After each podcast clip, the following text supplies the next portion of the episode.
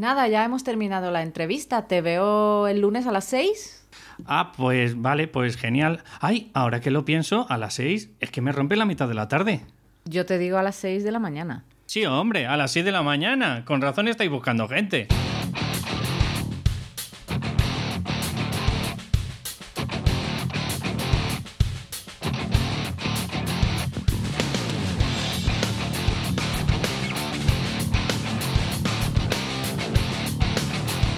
Muy buenos días, muchas gracias otra vez por estar aquí, por cambiaturrumbo.com. Espero que los eh, audios anteriores te hayan ido gustando, te hayan motivado. Ya sabes que mi idea principal es que tomes esa decisión correcta, bien si es emprendiendo, bien si es teniendo pues un enfoque y teniendo pues una emoción diferente en el puesto de trabajo, o bien pues buscándote una alternativa diferente que es la alternativa que tienes actualmente que te está imposibilitando, te está haciendo que, estés hastiado, frustrado en tu puesto de trabajo, que estés aburrido. Y bueno, ya sabéis, eh, para todas aquellas personas que, me estáis escuchando, que, tenéis esa inquietud, que, de alguna forma no la queréis hacer solo, pues sabéis que tenéis mis servicios, que, tenéis tres bloques en el que puedo acompañaros durante 3, 6 o 12 meses y pues también a ayudarte un poco a buscar la identidad y saber lo que va más acorde contigo.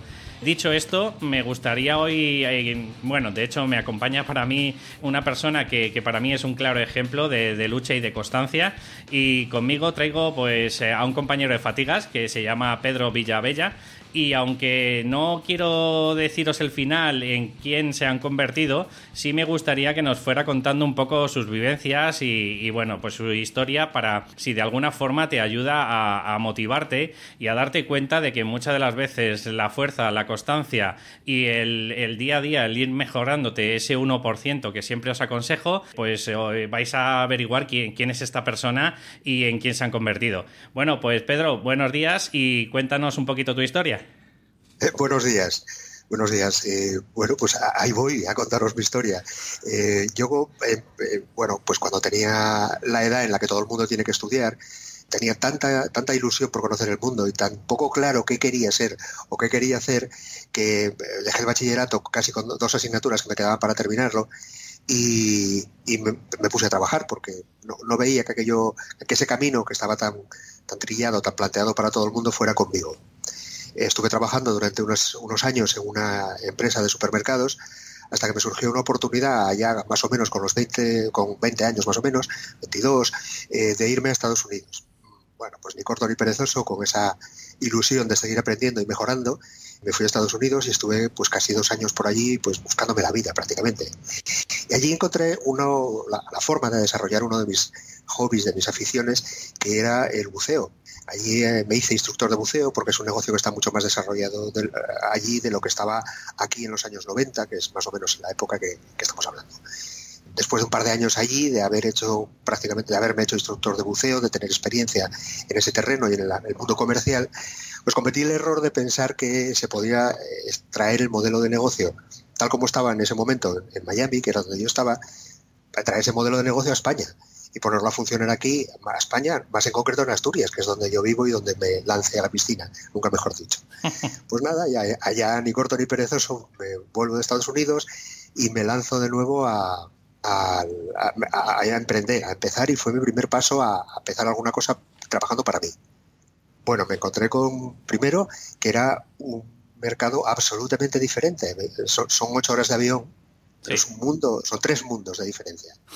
del desarrollo que había en ese momento, teniendo en cuenta que, bueno, todo el mundo te dice, pero si en el norte hace frío y no sé qué, pero bueno, se decir, también en Escocia hay bucea todo el mundo, o sea que tiene que haber posibilidades, ¿por qué no? Después de, de tres, cuatro años de desarrollo en la escuela de buceo, que no puedo decir que me haya ido mal, bueno, llegó un momento que aquello ya no, no, se sostenía porque era pues agotamiento real de pelearte con el mal tiempo, con, con, la, con, lo, duro que estaba el mercado en ese momento aquí y eh, lo que hice fue pues eh, buscarme la vida en lo que tenía como instructor de buceo. Como instructor de buceo me encontré trabajo en Canarias y allá me fui a trabajar. Eh, después de unos años en Canarias trabajando también como instructor de buceo, me encendió la bombilla de algo que yo siempre quise hacer y siempre llevé conmigo, que fue desarrollar algo en la medicina o en la salud. O, esto es algo que siempre me había acompañado desde pequeño. Cuando dices, eh, perdóname, eh, cuando dices Pedro desde pequeño te refieres a ese, esa cosa que cuando dices de chiquitito, oye, ¿tú qué querías ser de pequeño? Tal, pues yo quería ser, no sé, lo que sea, o, fue de la adolescencia, fue como esa espinita. Siempre, dice mi madre que yo siempre dije que quería ser médico.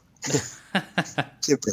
Yo siempre nunca, nunca tenía, nunca fui, nunca quise ser diferentes cosas. Yo creo que siempre, siempre dije que quería ser médico de alguna manera. Vale, perdona. Bueno, en ese momento, pues, eh, como te comentaba, allí en Canarias encontré la posibilidad de hacer un curso de, medicinas alternativas, de osteopatía y de, de, medicinas manuales, masaje y este tipo de cosas.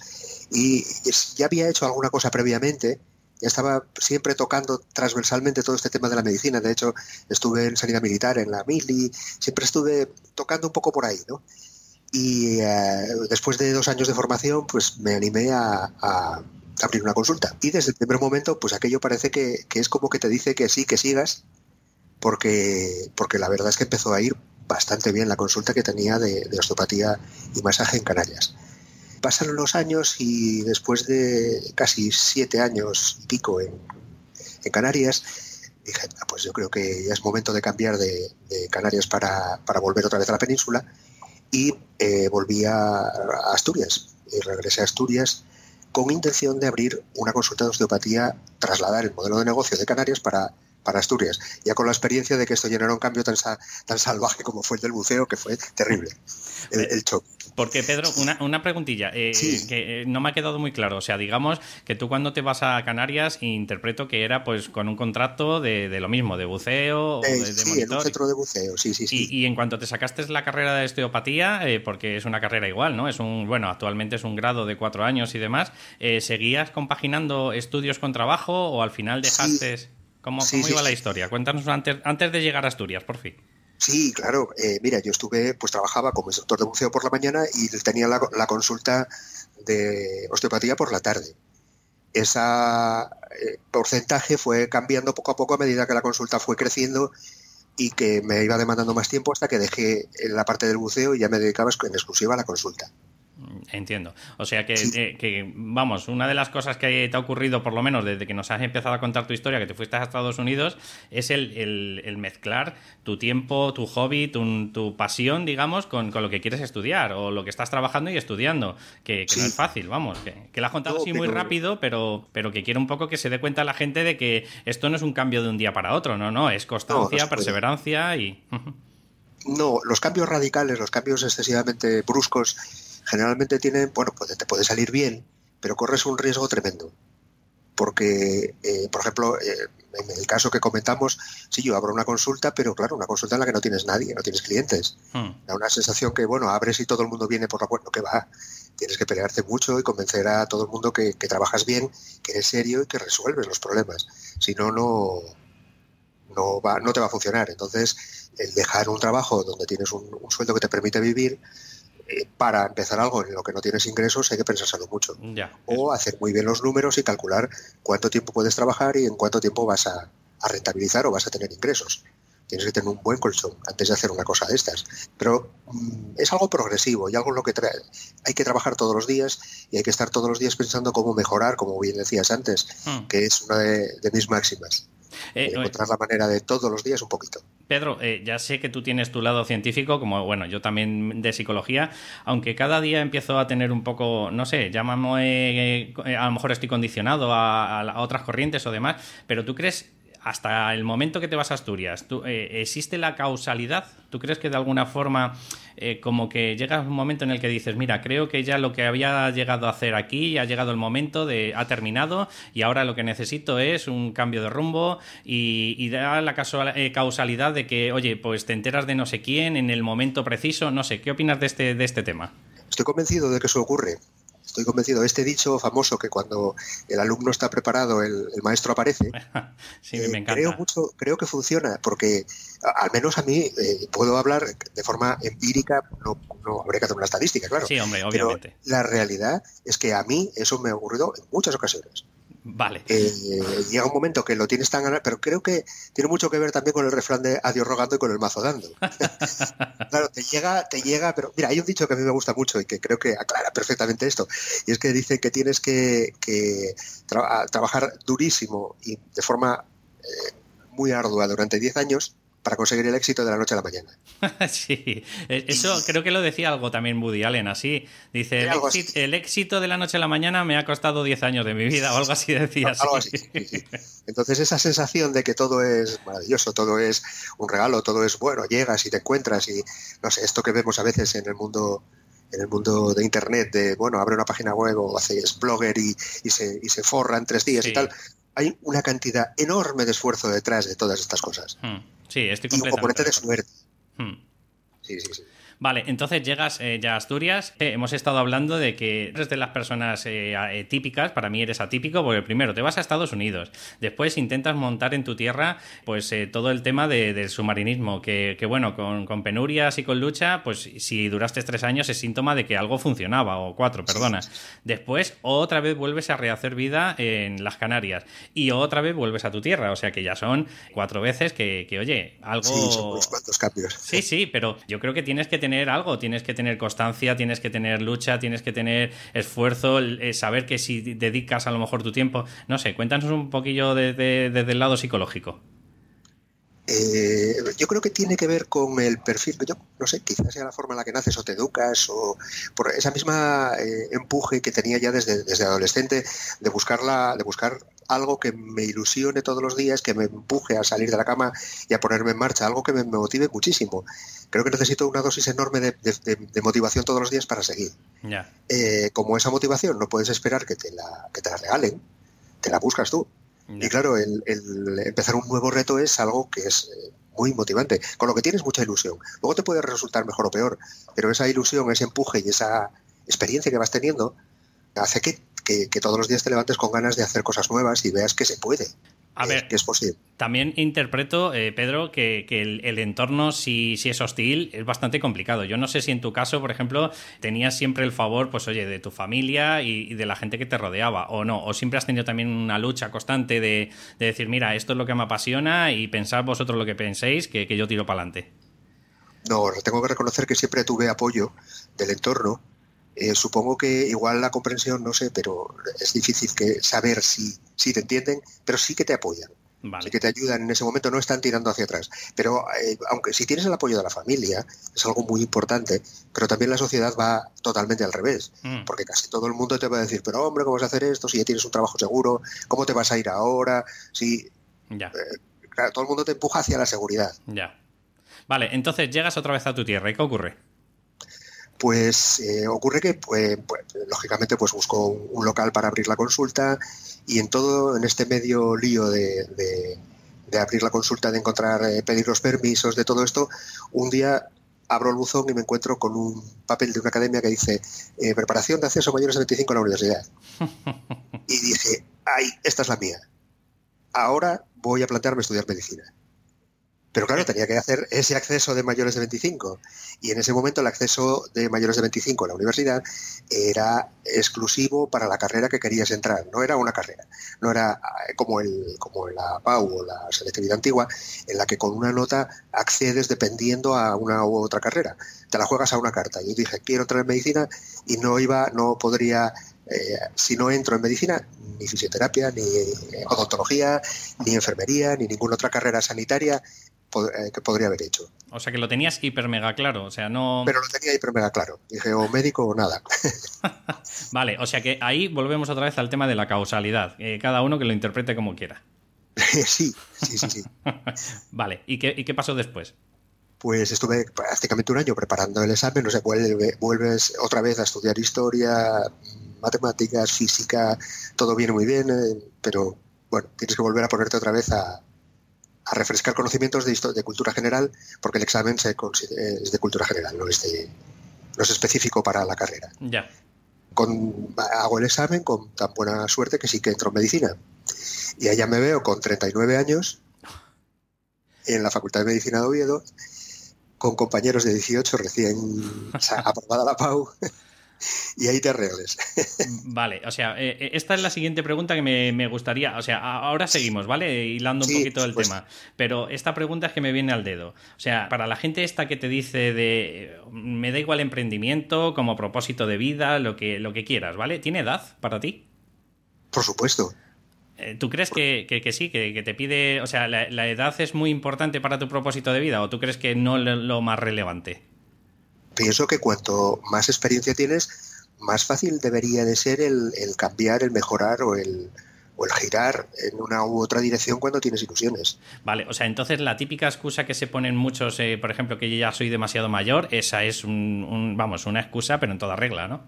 Sí, pero no, yo, yo considero que eso no es una excusa. Una excusa puede ser, tengo tres hijos y ahora no me puedo mover porque necesito el dinero que gano y no puedo irme en ninguna dirección, eso es una, no es una excusa, es una realidad. O algunas situaciones reales en las que uno puede, pero incluso en esas situaciones siempre puedes plantearte que quizá ahora no es el momento y empezar a trabajar poquito a poco en lo que tú consideres que va a ser tu futuro o quieres que sea. Pero mm, eh, no sé, yo particularmente, Pedro, creo que la gente se escuda mucho en, la edad, en la edad, por eso también... la edad no es un... Eh, por eso te he querido traer un poco a ti, para, para que luego al final de, la historia, pues eh, si quieres y no te molesta, oye, pues le dices a, la gente que me escucha, pues cuánto, cuál es tu edad, ¿vale? Y, en cuándo has forjado, con qué edad te has forjado tú como, como lo que vas a contar ahora. Por supuesto que sí. Pero no, de verdad, insistiendo en esto, la edad, ¿por qué va a ser un, un impedimento? Un impedimento, un, un límite, un bloque, un bloqueo para nada, la edad es un cúmulo de experiencia hmm. que hace que, seas más capaz de hacer las cosas, pero nunca es una excusa. Que, me digan que soy más analítico con la edad, lo puedo entender, y que estés buscando incluso más variables, a lo mejor que cuando eres más joven, que, no sé, somos más eh, impulsivos, a lo mejor no pensamos mal las cosas, estoy de acuerdo, pero de ahí a que, como tú has dicho, de que por el hecho de tener 40 años y que la gente siempre le ha apasionado emprender, por, por decir algo, o se ha querido formar en algo, o ha querido hacer la prueba de acceso a 25, es que me parece una excusa tan burda, pero bueno, yo qué sé, es, mi forma de entenderlo. También vivimos en una sociedad, yo creo que, y retomando un poco las preguntas que me hacías antes, yo también creo que la experiencia de haber visto cómo funcionaba los Estados Unidos en, ese momento, para mí fue muy, muy de gran valor porque me enseñó una sociedad que no piensa como nosotros. Y es tan, tan refrescante el ver que para ellos el fracaso no existe. Eh, mira, te, pongo un ejemplo que me pareció muy bonito. El, famoso cuento de la lechera. El cuento de la lechera que nosotros nos lo cuentan como si fuera una, verdad, eh, como una parábola de vida, como un ejemplo, ¿no? Cuidado, no te hagas ilusiones, no sea que se te, que se te. En una ocasión contaba alguien que estaban en una reunión con, con profesionales americanos y cada uno contó un poco su experiencia de las, los cuentos relacionados con el mundo empresarial que se cuentan en cada país. Y él contó el cuento de la lechera. Y esa persona, después los americanos que estaban, los norteamericanos que estaban allí le decían, ya, ¿y? Bueno, que se le cayó el cántaro y, ya, pero ¿y? Eh, no, pues claro, que se había hecho ilusiones y ahora ya no, ya no qué. Hasta que él cae, de repente y, dice, eh, bueno, el modelo de negocio no era malo, ¿no? A lo mejor tiene que tener cuidado no volver a caerse, pero su idea era correcta. ¿Por qué no puede volver a empezar? ¿Por qué no puede buscarse otro cántaro? O a lo mejor un carro con cinco cántaros. Su modelo de negocio era correcto. Fue un pequeño accidente porque no va a seguir. Pero en, serio, nos enseñan ¿en serio que en el momento que se cae el cántaro, ¡plas! Se acabó. Sí, sí, sí. ¿Y por qué no? Es una caída de un cántaro. Vale, ya sé que para la próxima no tengo que, pero ¿por qué no me voy a hacer ilusiones o por qué no voy a pensar en cómo mejorar mi vida? Porque una vez tenga un fallo, en absoluto. Y eso en Estados Unidos no funciona así. Eh, yo en mi caso, por ejemplo, voy a contar una experiencia personal. Este es mi tercer, llamémoslo, emprendimiento. O sea, los dos anteriores, como tú dices, para mí no ha sido un fracaso ha sido una experiencia, por ejemplo, el primero de mm, cómo no se deben hacer las cosas, es decir, sin, tener, ni pajotera idea y con perdón. Y el segundo, bueno, pues sí, he intentado transmitir la psicología deportiva a la sociedad y, hoy, como, tú, como hemos dicho desde el principio, pues quizás hay un cierto eh, sector de, la gente que no está preparado para que le digan las cosas como las tienen que hacer.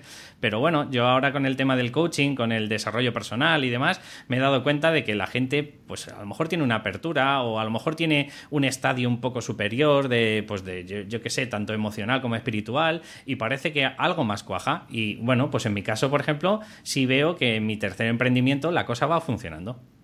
Sí, sí, sí, sí. Pero eh, no se puede pensar que si es tu tercer emprendimiento no son, no es, son, en ningún caso se puede considerar un fracaso. Es que tuvo, le fue mal. No, no, no, le fue mal.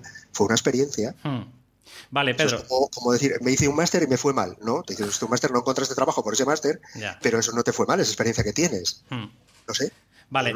así lo veo. Te sacas, te sacas eh, para intentar un poco hilar eh, la, esta, eh, te sacas el, supongo que lo que es la carrera de medicina en, cuánto tiempo más o menos, porque imagino que trabajabas y estudiabas a la vez, otra vez. Pues sí, tenía la consulta de osteopatía y trabajaba todos, los, todos los días cuando podía. Afortunadamente, al ser una consulta en la que puedes citar a tu, a organizarte un poquito los horarios, las citas, podía seguir la carrera que era muy exigente, muchísimo más de lo que yo pensé desde fuera, de lo que yo pensaba desde fuera, por, eh, tanto por la carga eh, lectiva, que es enorme, como por la cantidad de horas asistenciales que te exige, de prácticas, de seminarios, de laboratorios, de que estás, eh, bueno, está diseñada para personas de dedicación exclusiva.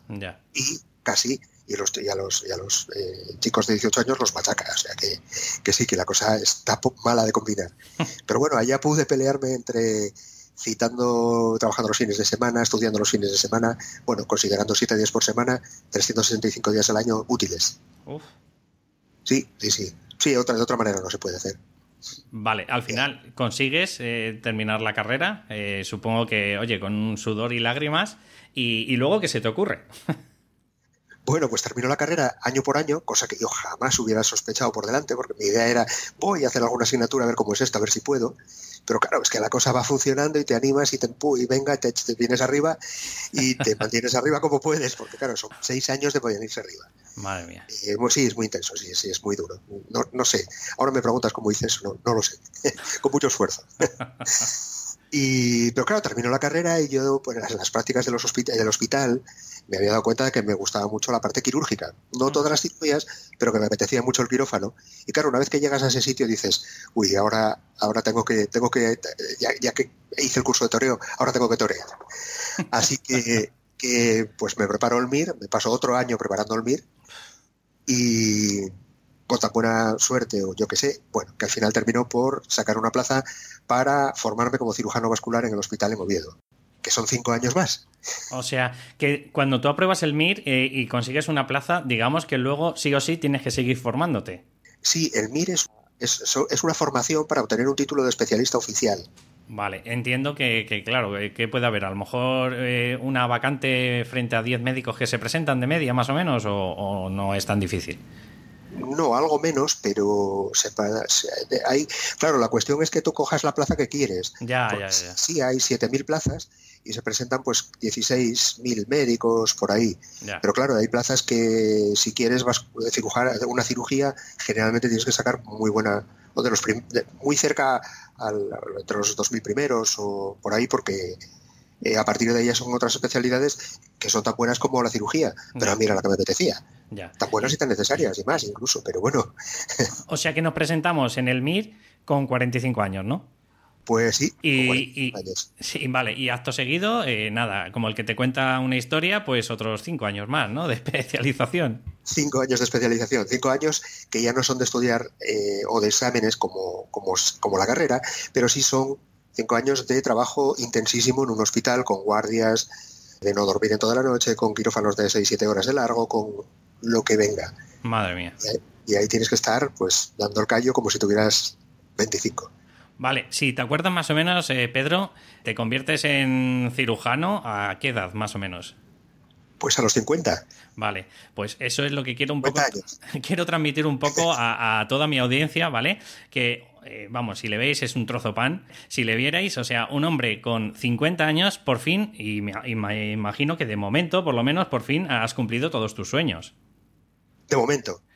por eso te digo, porque. Algo porque... voy a todavía. vale, pero es ahí donde iba yo lo del tema de la edad y, por eso te he traído. O sea, eh, yo creo que cuando tienes un sueño, a ver, mm, por ejemplo, ya a mí me ha pasado lo mismo que yo me saqué la carrera de psicología, empecé a estudiarla y me he sentido un poco pues identificado, eh, valga, vamos, el, las similitudes, ¿vale? Pero me he sentido identificado porque, claro, yo empecé a estudiar con 30 años la carrera de psicología. yo, Sabes lo que es, claro. Yo era de las personas que decía, joder, es que no entiendo por qué, si no tienes 18 años, como algunos profesores te hacen ver, no sé si tú llegaste a sufrir y padecer alguno de, de esos eh, profesores, que poco más o menos te decían que si no tienes 18 años y tienes, pues eso, el 100% de tu tiempo para, y dedicación para los estudios, pues que quizás a lo mejor no es el momento, ¿sabes? A mí alguno me lo ha soltado así. Eh, no, ya tengo que reconocer que los profesores en la Facultad de Medicina de Oviedo, el apoyo que tuve de ellos fue impecable. No tengo, todo el mundo me motivó, todo el mundo me ayudó y todo el mundo me empujó hacia, hacia adelante. Hmm. Pero sí es cierto que se producen situaciones de lo más peculiar, ¿no? Como por ejemplo cuando vas con una médico, con una cirujana, vamos a suponer, que lleva dos años ejerciendo o tres y tiene 27 años. Claro, tú tienes 40 y algo por la desgracia de, la, de, las, de, que tenemos en la sociedad, que en el momento que eres mujer parece que ya el, si vas con, con, alguien mayor y es hombre, el médico es el hombre, pues claro, aquello era, los pacientes dudaban y decían, bueno, ¿y usted qué opina, doctor? Yo, yo, yo, era estudiante de primero y la que sabía era ella. Pero bueno, sí, se producen situaciones así bastante, bastante curiosas. Sí. ¿Y qué, te iba a decir yo, Pedro? Eh, porque tengo dos preguntillas que, me gustaría un poco que, me ayudaras. Si nos está escuchando alguien que tiene más o menos claro, entre comillas, como tú, ¿no? Que ahora dices que quieres montar otra cosa, ¿no? Pero más o menos, porque yo soy de los que pienso que no, puedes marcar un mapa de rutas, ¿vale? Con saber con lo que no quieres. O sea, es como, eh, me decía mi coach y me hace mucha gracia, es como si tú en el GPS le dices, no quiero ir a casa de mi suegra. y, te dice, calculando, calculando, y se queda ahí, ¿no? Em, dime, dime un par de herramientas o si se te ocurre algo eh, ¿Cómo la persona puede un poco averiguar por dónde va su propósito de vida? Está claro que tiene que ver algo con ayudar a los demás, porque a mí cuando me llega alguien y me dice, no, mi propósito de vida es ser trading o trader, ¿no? Que es el conseguir, pues eso, pues un montón de dinero al día. Y dices, ya, pero eso no puede ser propósito de vida. dime un poquillo, ¿qué, es lo que se te ocurre? Mi, opinión es que si, si tú, creo que si tú de verdad tú, eh, las tripas, digamos, sientes que quieres ser algo, ese propósito de vida, siempre que sea legal, me refiero. sí, y, que no sea algún problema digestivo, ¿no? sí, pero que sientes eso dentro de ti que tira y que dice, bueno, yo quiero ser esto, que, quiero ser, o sea, quiero ser multimillonario porque mi placer va a ser como el tío Gilito, saltar entre montañas de dinero. Si de verdad lo sientes, eh, el empuje lo tienes. Sí. El que sea porque realmente la felicidad creo que es un estado de, del alma hmm. y no se consigue con nada concreto. Es eh, cada uno es feliz con, pero llegas al mismo estado. Si se pudiera medir, probablemente saldría un indicador verde rojo, pero no te preguntaría cómo llegaste a ese estado de felicidad. Eres feliz, ya está. Ya, como sea, O sea que para pero incluso, incluso yo acepto que seas feliz con un trabajo plano, miserable, eh, miserable en mi opinión, miserable en cuanto a eh, que no tienes Ningún crecimiento, por decirlo de alguna sin forma. Crecimiento, sin retos, un trabajo plano, a ti te sirve y eres feliz. Hmm. si fuéramos ese medidor de felicidad y sale en verde, ¿qué podemos decir? Vale. Absolutamente nada. Yo creo que respeto muchísimo todos los, Vamos, lo que estoy interpretando, si lo entiendo bien, Pedro, es que la felicidad está en el tránsito, como siempre nos dicen incluso los budistas y demás, ¿no? No en el llegar a un sitio en concreto. Sí, por supuesto que sí. Fíjate, hay una cosa que llaman las, eh, el, circuito de la búsqueda, me parece que lo llaman o algo así, y que se está, que se ha demostrado que libera eh, eh, hormonas de la felicidad, endorfinas, durante el tiempo que estamos buscando. Y eso es algo que experimentamos todos. Cuando tienes ilusión de comprarte alguna cosa, tienes una ilusión tremenda y, y ahorro y, lucho y, y ahora lo consigo. Y cuando lo consigo, tengo una deprivación de estas hormonas de la felicidad y las necesito. Por lo cual me busco otra cosa. Sí, además te vienes un poquito abajo, ¿no? En ese momento, ¿no? Te vienes abajo, al día siguiente ya aquello no tenía, no te hace tanta ilusión y empiezas a buscar otra cosa. Hmm, eso es verdad, sí. Eh, además... Hay una bioquímica ahí que hace que estemos permanentemente... No me hagan mucho caso, pero creo que tiene que ver algo con el circuito de recompensa, que se le llama también, sí. Sí, sí, sí. Sí, igual te lo estoy traduciendo del inglés porque como lees la medicina en inglés, se lee casi todo. Sí. casi toda en inglés a día de hoy. Vale, me, gustaría preguntar, y ya para recabar un poco y finalizar lo que es la entrevista, que la verdad que a mí, Pedro, me ha encantado. Eh, dime, a ver, yo más o menos tengo mi idea, pero visto de un tío que se ha ido forjando minuto a minuto, ¿tú crees que la voluntad de conseguir algo se forja o viene de serie? Yo creo que la voluntad está muy mediada por la ilusión que tienes de conseguir alguna cosa. Mm. Si no tienes esa fuerza interior que, te, que no nace porque tú te la inventes, nace porque te hace ilusión ese proyecto, Ya. cuando tienes esa ilusión no hay eh, nada que se ponga por delante y no necesitas voluntad porque realmente disfrutas de lo que haces. Ya. Entonces es, es un regalo el poder trabajar en ese proyecto. No siempre es como, como el plato que más te gusta de comida, no siempre te apetece, Ya. O sea que pero si- sí que disfrutarías con él mucho. Entonces eh, creo que sí que, que se puede conseguir, se puede fabricar, pero es difícil eh, luchar por un proyecto que no te ilusiona a diario, porque es muy duro. Entonces, claro, te va a desmotivar un buen día, vas a decir, oye, ¿qué, no quiero esto. O sea que no sé si estarás a favor o en contra, y ya la última pregunta que te hago, porque algunas veces yo lo que interpreto, lo que intento ayudar a, la- a los coaches, ¿no? Que se le llama, o a los clientes, o como Sí. lo quieras decir, eh, un poco de decir, vale, te da mucho miedo ir a por tu propósito de vida y lo puedo entender, ¿por qué no te pones algo a caballo? Es decir, indudablemente, si a ti te gustaba la medicina, no te vas a sacar derecho, ¿no? Eso es eh, incongruente, vamos, con tu, con tu vida, con tus valores y con todo, ¿no? Pero digo, bueno, pues como hiciste tú, un a caballo entre voy a sacarme osteopatía, que a lo mejor no es mi propósito de vida, pero oye, quizás a lo mejor sí me puede ayudar a pegar otro pequeño saltito y, y además, joder, pues voy estudiando también un poquillo algo de la temática, ¿no? Pues es una buena idea, pero fíjate, yo la osteopatía cuando la estudié, la estudié, de hecho, yo tengo una consulta de osteopatía todavía. Sí, Sigo trabajando con ella porque me parece una medicina maravillosa. La estudié porque realmente me motivaba el estudiar eso. Y fíjate que tuve que ir durante tres años y pico, casi todos los fines de semana, a coger un avión e irme a otra isla a hacer el curso este. ya. Que en cuanto a inversión y en cuanto a esfuerzo, tremendo. Pero porque eso, si no te motiva, yo al, al- al- al cuarto mes digo otra vez, Ya. no. Entonces Sí. sí. me parece bien, Sí, pero yo creo que sí que tiene que ir en, eh, articulado. O sea, yo voy hacia allí y, y- y- y te- tengo que tener puesto el láser allí, el Ya. puntero va allí. Porque si te, empiezas a descentrarte, mira, yo solo veía, supongo que lo hayas visto tú muchas veces también, en personas cuando tienen que preparar un examen muy complejo, sí, que dice, no, voy a pasar los apuntes, no, voy a empezar a estudiar de allí, no, voy a empezar a... porque hay otros apuntes mejores no sé dónde, creo que tal libro, sí. uy, no le des vueltas. Ah, ya sabemos dónde hay que estudiar, céntrate y a por ello.